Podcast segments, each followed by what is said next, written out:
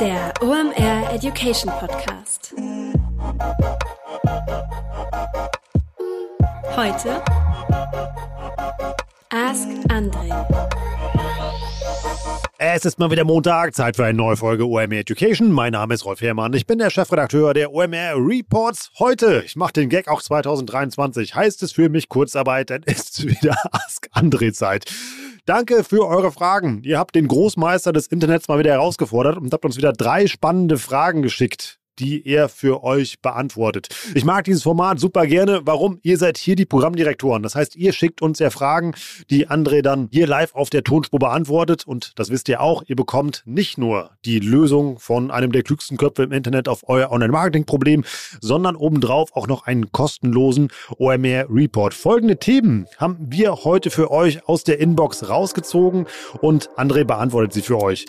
Wir starten mit einer Gretchenfrage im Online-Marketing. Da geht es um das Thema Ads-Setup. Was mache ich mit einem kleinen Kunden mit einem kleinen Ad-Budget? Richtig spannende Antwort von André. Dann machen wir weiter eher mit dem nischigen Thema. Da geht es um Progressive Profiling. Lohnt sich definitiv, sich mit dem Thema mal aufzuschlauen. Und dann haben wir eine Frage am Start. Da freue ich mich schon sehr auf das Eskalationspotenzial von André in der Antwort.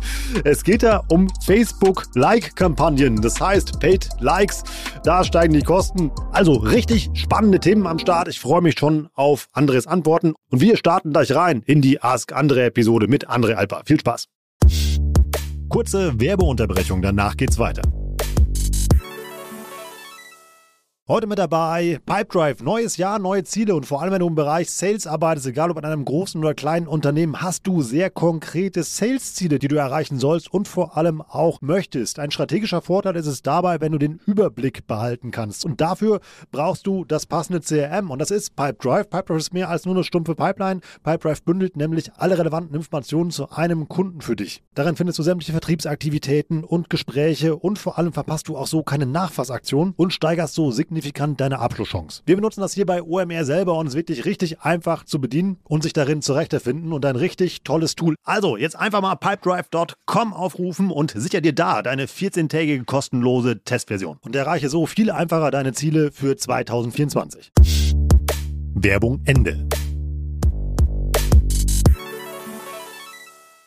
Moin, moin. Die Theresa hat uns folgende Frage geschickt. Ich habe eine Frage bezüglich des Ad-Setup für einen kleinen Kunden mit wenig Mediabudget in Klammern 500 Euro. Oha. Es geht um einen lokalen Anbieter von Naturkosmetik, Likören etc. Alles Produkte in Eigenherstellung. Die Brand hat eine schöne Markengeschichte zu erzählen, möchte aber natürlich als Hauptziel Sales generieren. Markenbekanntheit und Reichweite existiert noch gar nicht. Ein Online-Shop steht und läuft und der Produktkatalog ist auch hinterlegt. Wie, würdet, wie würdet ihr ein effizientes Ad-Setup aussehen, um erst Awareness zu schaffen, dann Traffic auf die äh, Seite zu bekommen und Sales zu generieren? Müsste es mehrere Kampagnen mit verschiedenen Ad-Sets sein, eher ein breites Targeting oder, oder, oder? Also, Theresa, schöne Frage, äh, auch eine ordentliche Herausforderung, muss man sagen. Ähm, ja, die Frage ist erstmal, für welche Plattform entscheidet man sich? Ähm, ich glaube, man könnte verschiedene Wege gehen. Ja, das eine ist eben äh, die Meta-Welt, also sprich Facebook, Instagram und Co. Äh, das zweite ist natürlich die Google-Welt. Ähm, und das dritte, was man auch erwägen könnte, ist, wenn das ähm, äh, ein Online-Shop ist, der sagen wir mal, relativ zeitgemäß ist, dann lassen sich oft von dort aus die Produkte eigentlich direkt in einen Marktplatz wie Amazon reinballern äh, und können auch dort Wirkung entfalten. Und dort kann man eben auch Ads schalten. Ähm, in der Summe muss man sagen, das Budget, mit dem ihr da arbeitet, ist echt eng.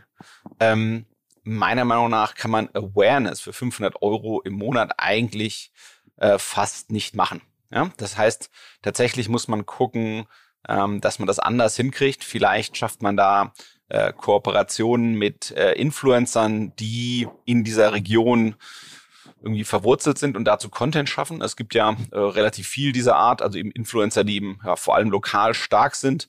Ich glaube, dann müsste sich für, für sozusagen die Facette von, die sozusagen Awareness sein soll, ähm, dann müsste sich dieser Shop eben mit solchen Leuten äh, in Verbindung setzen und schauen, ob und wie und was man da hinkriegt und welch, was das genau kostet. Ähm, ich glaube, klassisches Online-Marketing kann man, wenn dann machen, im Performance-Bereich.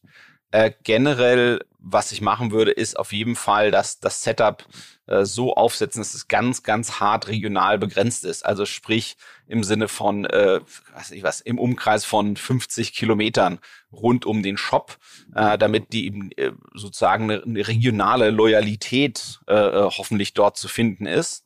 Ähm, und deswegen sozusagen das als, ja, auch das Regionale als das Besondere von diesem Shop wirklich in der, in der, in der Sprache äh, und Bildsprache der Werbung deutlich betont wird, um dann eben über diese Loyalität sozusagen eine, eine, eine Unterschiedlichkeit, eine, ja, eine eigenes, ein eigenes Bild zu kreieren.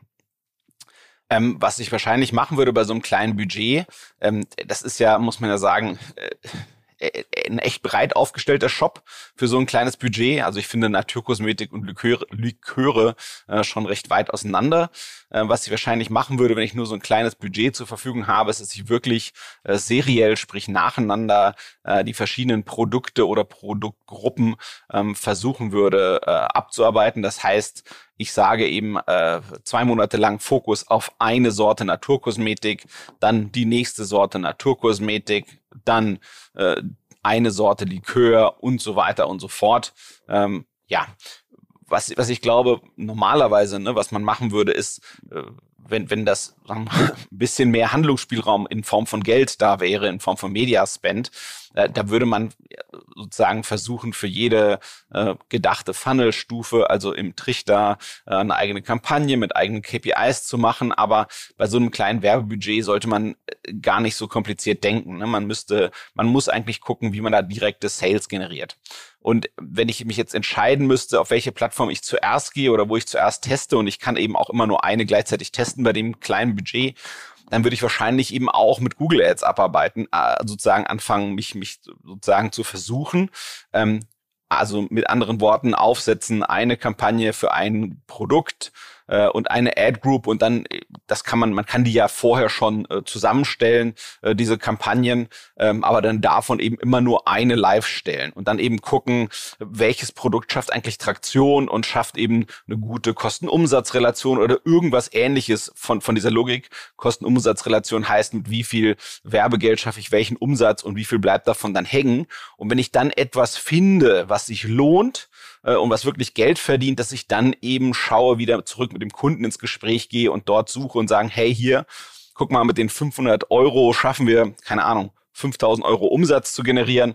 Da bleiben 1000 Euro von hängen. Lass uns doch mal versuchen, auf 1000 Euro Mediabudget zu gehen. Und dann eben so Stück für Stück mit der Zeit äh, die Sachen durchtesten und, und die Sachen, die sich sehr lohnen, ähm, versuchen parallel laufen zu lassen und dann Stück für Stück das Mediabudget dort erhöhen, ähm, wo das eben effizient scheint. Aber eben, ja, das ist ein sehr, sehr, sehr enges Höschen, was du da sozusagen versuchen musst zu manövrieren, äh, was eben durch deinen Kunden auch extrem eng gesteckt ist. Und ähm, das ist, wie ich das wahrscheinlich testen würde. Ähm, Wenn es das nicht sein soll, dann würde ich wahrscheinlich ähm, versuchen, mal mich äh, und, und du ein Shopsystem hast, was, was eben gut auf Amazon äh, die Produkte durchpushen kann, dann würde ich mal gucken, wie diese lokalen Produkte auf Amazon funktionieren ob sie dort performen können äh, und da eben nochmal durchtesten, äh, das Ad-Budget und dann eben auch immer äh, ja, Produkt für Produkt durchtesten und gucken, ob davon vielleicht eins Feuer fängt auf Amazon äh, und da reinarbeiten, wenn, wenn ihr sagt, wir sozusagen die Skills und die Muße habt. So, Theresa, ich hoffe, das hilft dir und deinem Kunden. Der Jannis fragt folgendes per E-Mail. Liebes Ask Andre Team, ich habe Fragen zum Progressive Profiling bei digitalen Services und der Newsletter-Anmeldung.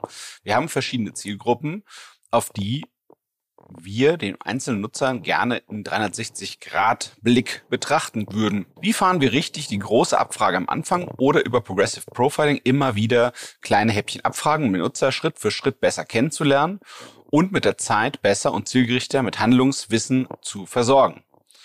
Zum Beispiel Newsletter unten bei verschiedenen digitalen Services wie Online-Seminaren, noch mehr Daten, die wir wissen wollen und so weiter.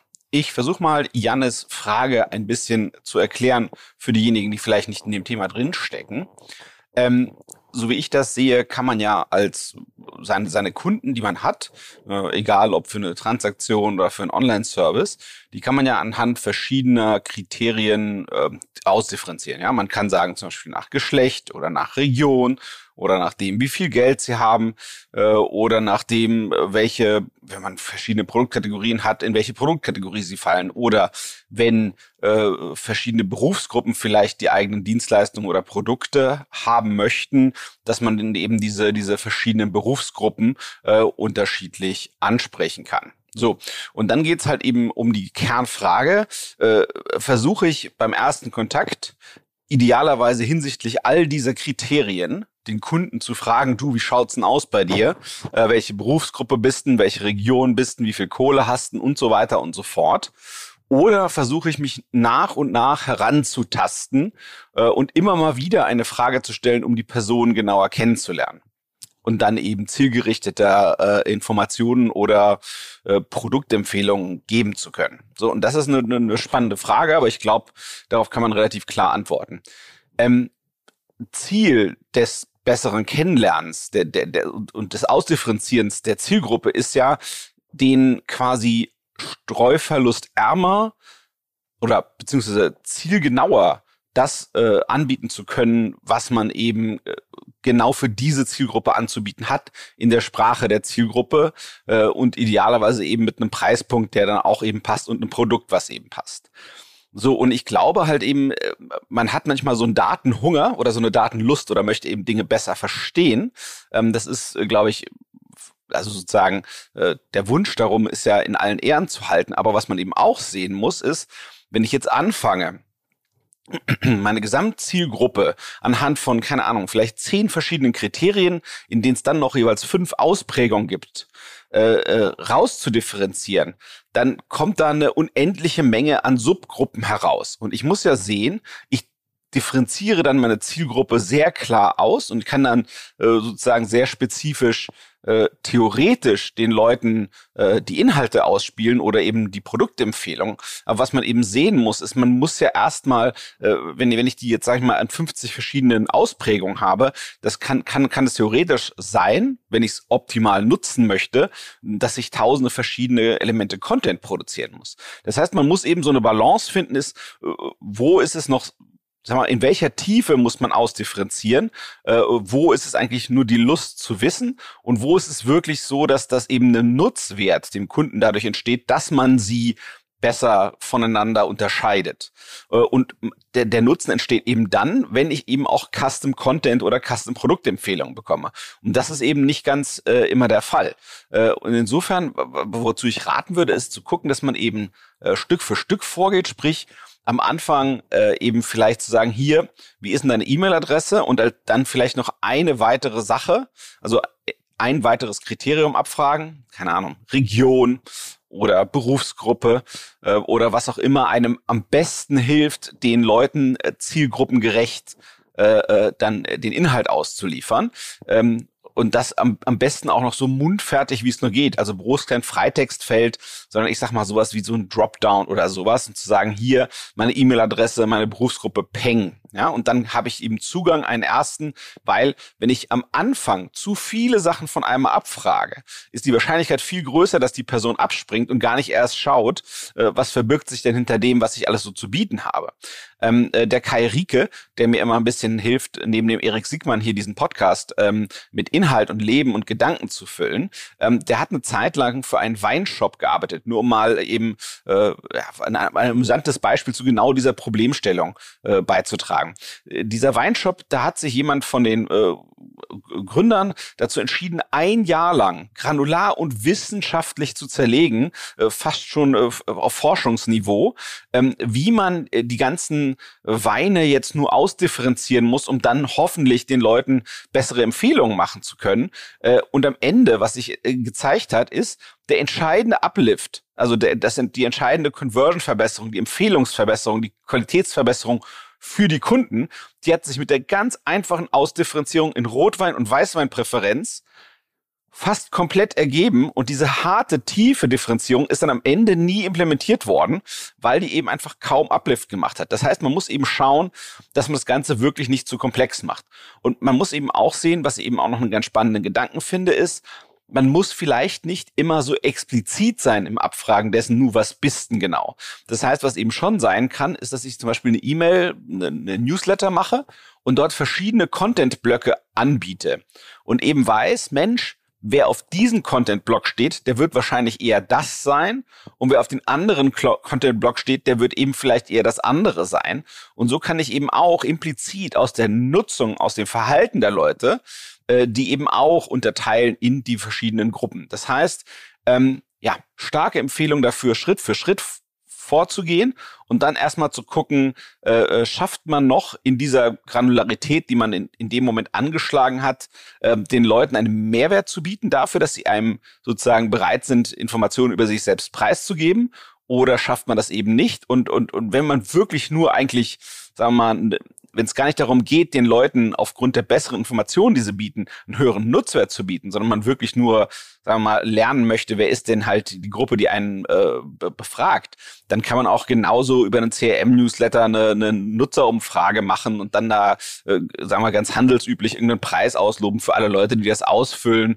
Und dann eben kann man ja auch äh, sicherstellen, dass man zum Beispiel ähm, an dieser an dieser Umfrage dann nur diejenigen teilnehmen lässt, die mindestens dreimal auf der eigenen Website waren und sich wirklich mit dem Pro Produkt beschäftigen äh, und nicht nur Leute sind, die einfach mal einen Preis äh, absahnen wollen. So, das wäre meine Vorgehensweise für dich, Jannis. Ich hoffe, das hilft ein bisschen und euch gelingt da besseres Online-Marketing. Kurze Werbeunterbrechung, danach geht's weiter.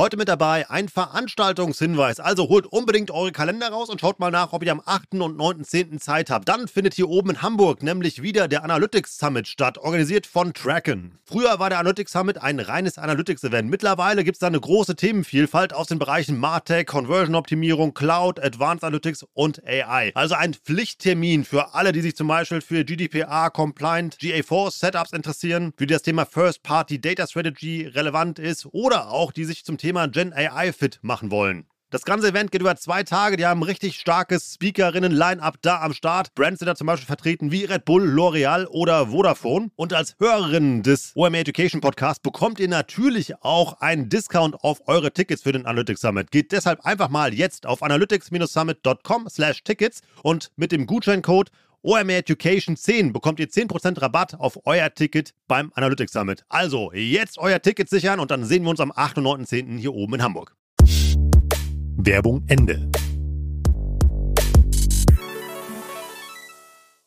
Die folgende Frage stellen uns die Miriam via E-Mail. Ich habe eine Frage zu Facebook-Like-Kampagnen. Die Kosten bei Facebook-Page-Like-Kampagnen werden bei unseren Kampagnen immer teurer und stehen bei 1 bis 2,5 Euro pro Page-Like. Was hältst du von Page-Like-Kampagnen? Beobachtest du auch hier deutliche Preisanstiege? Welche Alternativen siehst du, Facebook-Follower zu gewinnen? Ist das überhaupt noch wichtig oder ist es sinnvoller, Reichweite über Produkt- und Brand-Kampagnen zu generieren? Danke dir für die Frage, Miriam. Wir fassen die mal ein bisschen breiter, damit noch mehr Leute was direkt von haben. Ich glaube, Social Networks haben so eine Art Lebenszyklus, den sie durchlaufen. Am Anfang ist es ganz viel so eine Art Win-Win-Win. Ja, das heißt, das Social Network möchte ja Leute hinzugewinnen. Das ist das, was es relevant macht. So. Und was es eben dann macht, ist, dass es für die Pages, für die Leute sozusagen den Content liefern werden, der wirklich hochwertig und nachhaltig gut ist zu einem Thema, dass sie das für die das Betreiben der Pages sehr attraktiv machen. Und dann geben sich eben die Unternehmen oder die Leute, die eben Pages betreiben möchten, zu einem bestimmten Thema sehr große Mühe, äh, diesen Content herzustellen.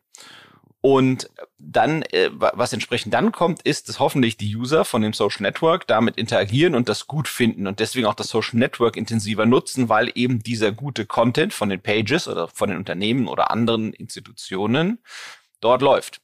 Und damit ist sozusagen wieder das erreicht, was das Social Network eigentlich machen möchte. Und Social Network, damit meine ich dann eben nicht nur Facebook, sondern ich meine auch in ähnlicher Form eben ein Instagram oder eben dieser Tage ein LinkedIn. Und die sind, glaube ich, alle drei schon in sehr unterschiedlichen Lebensphasen. So, das ist der sag mal, das ist dieser, dieser Wachstumszyklus. Die, die am, am Anfang wollen die Social Networks erstmal wachsen, wachsen, wachsen. Reichweite ist wichtig und später dann kommt die große nächste Phase. Und der Übergang ist jetzt nicht von einem Tag auf den anderen, sondern es ist etwas Schwelendes, aber eben stetig vorankommendes. Und das ist eben die Zeit der Monetarisierung.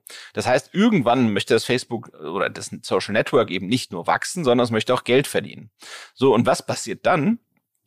Nehmen wir an, das Social Network ist riesig. Das heißt, es sagt, okay, die Leute auf meiner Plattform, die gehören mir und ich bestimme jetzt, was die sehen werden. Und mittlerweile gibt es genügend Pages und damit auch Content, mehr als eigentlich jemals angesehen werden kann von den ganzen Leuten, die drauf sind. So, das heißt, du, liebe Page, du musst jetzt darüber kämpfen darum, die Leute zu erreichen, die grundsätzlich an deinem Content interessiert sind. Also was macht die Plattform dann in dem Fall, die Plattform, das Social Network in dem Fall, die sagt halt, Mensch, von deiner 1000 Followern oder wie viel auch immer du hast, von denen sehen dich jetzt nur noch 800. So, und dann auf dem Rest, äh, der Rest der Zeit, den nutze ich lieber, um Werbung zu verkaufen. So, und dann später muss ich vielleicht mehr Werbung verkaufen, weil ich muss als Unternehmen ein Wachstum an EBITDA zeigen. Das ist ja auch nachvollziehbar und total okay, grundsätzlich. Und dann äh, kriegt man eben, äh, ist eben diese organische Reichweite immer geringer. Das heißt, ein immer geringerer Anteil ähm, der Follower, die du hast, die wird deine, deinen Content sehen. Um, und das wird noch drastischer, wenn der Content keine Interaktionen hat. Es wird etwas besser, wenn du schaffst, Content ähm, zu publizieren, der sehr gute Interaktionen erreicht mit deiner Zielgruppe, dann wird deine organische Reichweite ähm, weiterhin hoch bleiben. Mit organischer Reichweite meine ich, Du als Page hast 1000 Follower und wie viele von denen schaffst du zu erreichen? Das ist das, was ich mit organischer Reichweite meine. So. Und die Plattform, die wird das eben für dich attraktiv machen und am Anfang nicht zu teuer, dass du eben sagen kannst, Mensch, wenn ich von den äh, 1000 Followern nur 100 erreicht habe organisch, dann bin ich bereit zu zahlen, um irgendwie 100 weitere zu erreichen.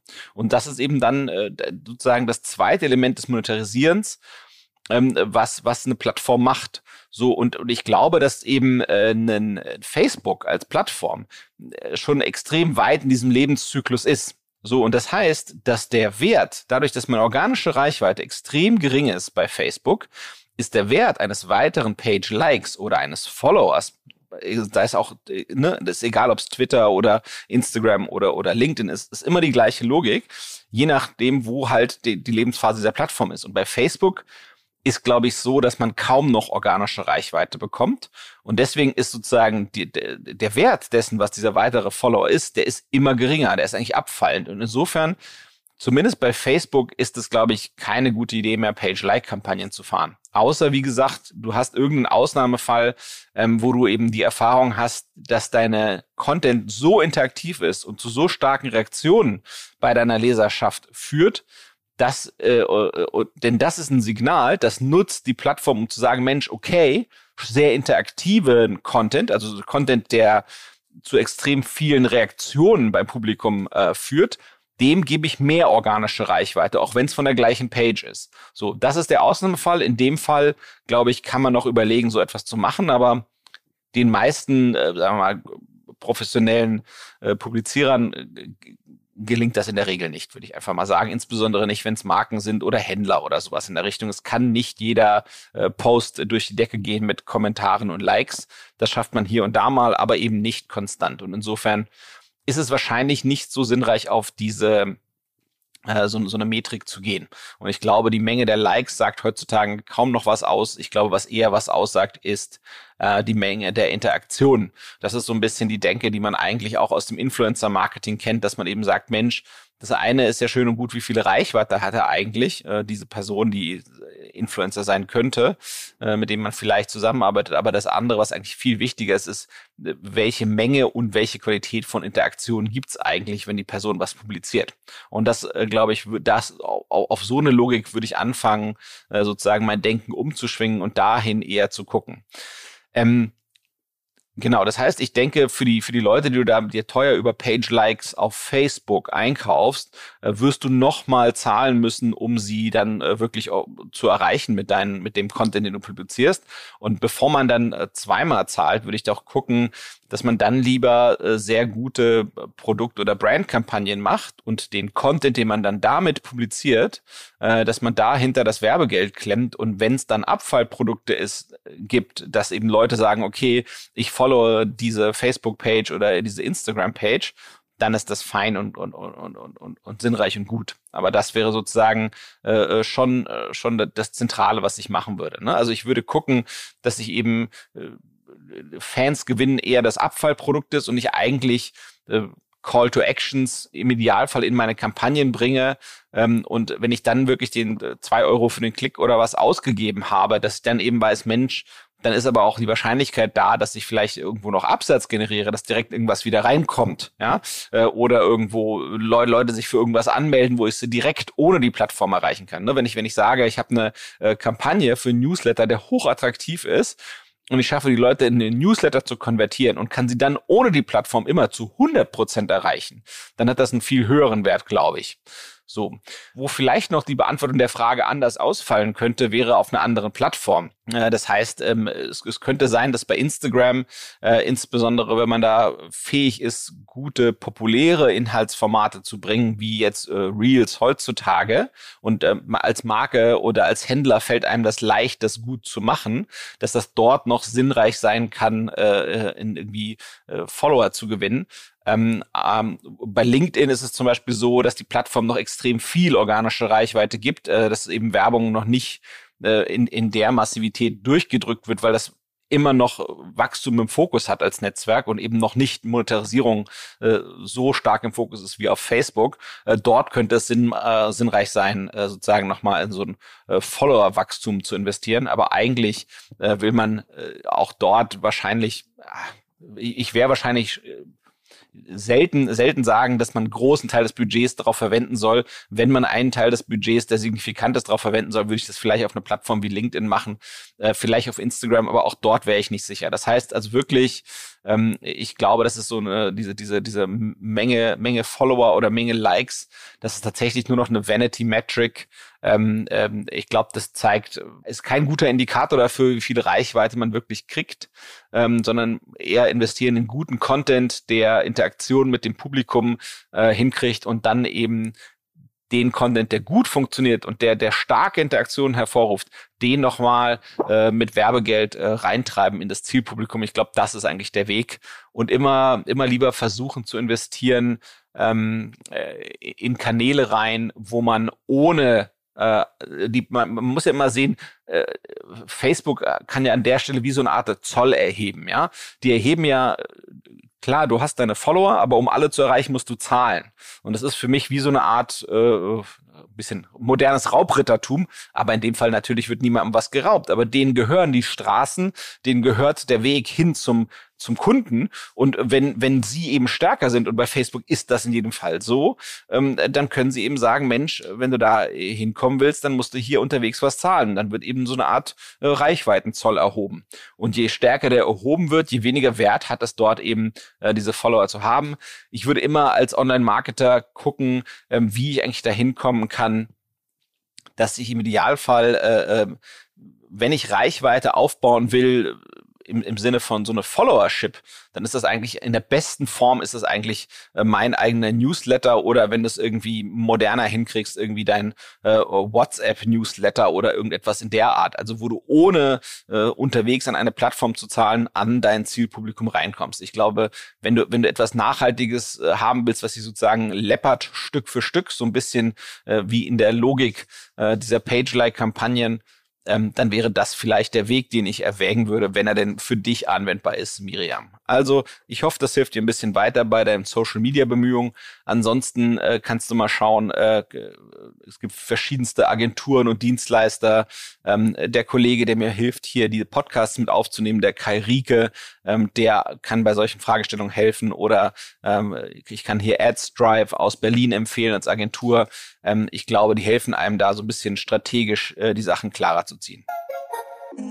Das war heute richtig spannend. Ich habe eine Menge gelernt. Ich hoffe, ihr auch. Ich mag das Format richtig gerne, weil es ist einfach so, so praxisnah und ja, mehr Anwendungsfreundlichkeit in der Realität geht gar nicht mehr als bei den Antworten von André Alper. Hier, hier auch nochmal ein Shoutout an das Team, was André supportet bei der Beantwortung der Fragen. Das ist Person Erik Siegmann und Kai Rieke. Einfach richtig spannender Content seit sehr, sehr vielen Episoden, was ihr hier macht. Macht auch mir unglaublichen Spaß, äh, vor euch allen diese Antworten auf diese Fragen hören zu dürfen. Jetzt kommen wir aber noch zum Allerwichtigsten. Das heißt, wir küren die drei Gewinner des OMR Reports oder Gewinnerinnen vor allem auch, die uns Fragen geschickt haben an André, die er hier live beantwortet hat. Über einen OMR Report ihrer Wahl dürfen sich freuen die Theresa, der Jannis und die Miriam viel Spaß mit eurem OMR Report. Hier noch ein kleiner Hinweis in eigener Sache. Es gibt da einen druckfrischen, den ich euch sehr wärmstens ans Herz legen kann. Wir haben nämlich das Thema Instagram Marketing noch einmal komplett auf links gekrempelt und neu aufgerollt.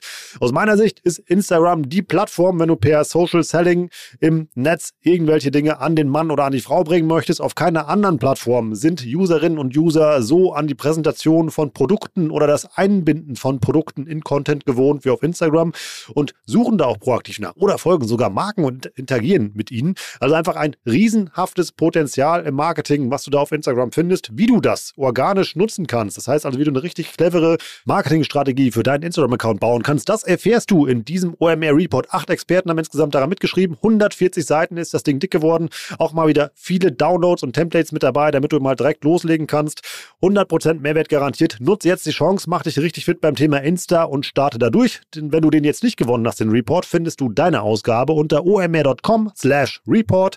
Und jetzt alle zusammen mit dem Gutscheincode Warenkorb bekommst du auch noch 10% auf deinen OMR Report. Ansonsten mal wieder vielen Dank für euren Support da draußen. Ich habe beim letzten Mal dazu aufgerufen, dass ihr uns einen riesen Gefallen tun könnt und einfach mal in euren Unternehmens-WhatsApp-Gruppen, euren internen Slack-Kanälen, Newslettern oder was auch immer mal äh, den OMR Education Podcast teilen könnt und dazu aufgerufen, wenn ihr das macht, dass ihr mir einfach eine Nachricht schreibt. Das hat Marco Morinello gemacht. Der hat uns nämlich in den Newsnack von seinem Unternehmen reingepackt und zwar in den der 923B GmbH. Sucht das mal auf LinkedIn, richtig cooler Newsletter. Da kann man eine Menge mitnehmen, auch über diese Podcast-Empfehlung halt hinaus. Vielen Dank für deinen Support, Marco, nicht nur an dich, sondern auch ans ganze Team. Wenn du uns auch so unterstützen möchtest wie Marco, mach das einfach mal. Pack uns eine WhatsApp-Gruppe in deinen Firmen-Newsletter oder wo auch immer. Sag mir gerne Bescheid. Vielleicht findest du dich dann in der nächsten OMR Education Podcast-Episode an dieser Stelle halt hier wieder. Ansonsten auch ein Riesensupport sind deine fünf Sterne bei Apple Podcast oder bei Spotify, die du uns da lassen kannst. Oder guck mal gerade, wer dir gegenüber im Office sitzt, ähm, wem du in deinem Netzwerk was Gutes tun möchtest und mach einen kleinen Shoutout für uns fertig. Freut uns sehr und hilft uns, noch mehr Leute mit diesem Format zu erreichen. Wir haben richtig Bock, das merkt ihr. Wir machen nächste Woche an dieser Stelle weiter. In diesem Sinne, ich bin Rolf, das war OM Education für heute. Tschüss aus Hamburg. Ciao, ciao.